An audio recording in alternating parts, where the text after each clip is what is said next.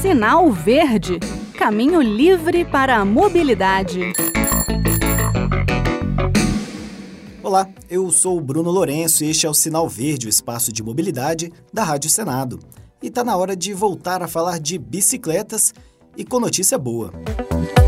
Pois é, o mundo todo ficou preocupado com o aumento do preço da gasolina e diesel e os efeitos na inflação.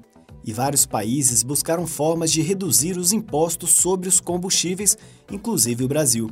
Mas diminuir o custo de algo tão vital para a economia, ainda mais que alguns estados e o Distrito Federal aumentaram o ICMS durante a pandemia, pode trazer um efeito adverso, uma espécie de subsídio a algo que comprovadamente faz mal para o meio ambiente, a queima de combustíveis fósseis. A boa notícia é que a queda de impostos veio agora também para as bicicletas, mais precisamente a redução do imposto de importação de componentes de bicicleta. Eu já falei aqui no Sinal Verde que a pandemia trouxe dificuldades para algumas cadeias produtivas, como a da bicicleta. A falta de matéria-prima faz com que a lista de espera de algumas peças chegue a mais de um ano. E se a oferta diminui, os preços sobem. Fabricantes hoje de bikes se assemelham a montadoras de automóveis, né? dado o nível de especialização.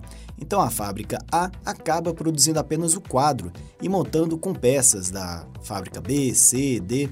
O aumento ou a falta de um dos componentes força a indústria a buscar alternativas nacionais ou importadas. A procura, naturalmente, já provoca uma elevação nos preços e o governo editou uma resolução para evitar que a alta chegue no consumidor e na própria indústria. O Comitê de Gestão da Câmara de Comércio Exterior do Ministério da Economia zerou o imposto de importação de quatro componentes de bicicleta: correntes, freios, quadros de fibra de carbono e quadros de cromoli, ou aço do tipo cromolibdênio. Esses componentes foram alguns dos mais atingidos pela falta de peças na pandemia. As alíquotas eram de 14% para as correntes e 16% para o resto. Segundo o bikeregistrada.com.br e a Aliança Bike, a Associação Brasileira do Setor de Bicicletas, outros dois componentes estão em vias de ter o imposto de importação zerado, pedivelas e suas peças, né? e também os motores para bikes elétricas.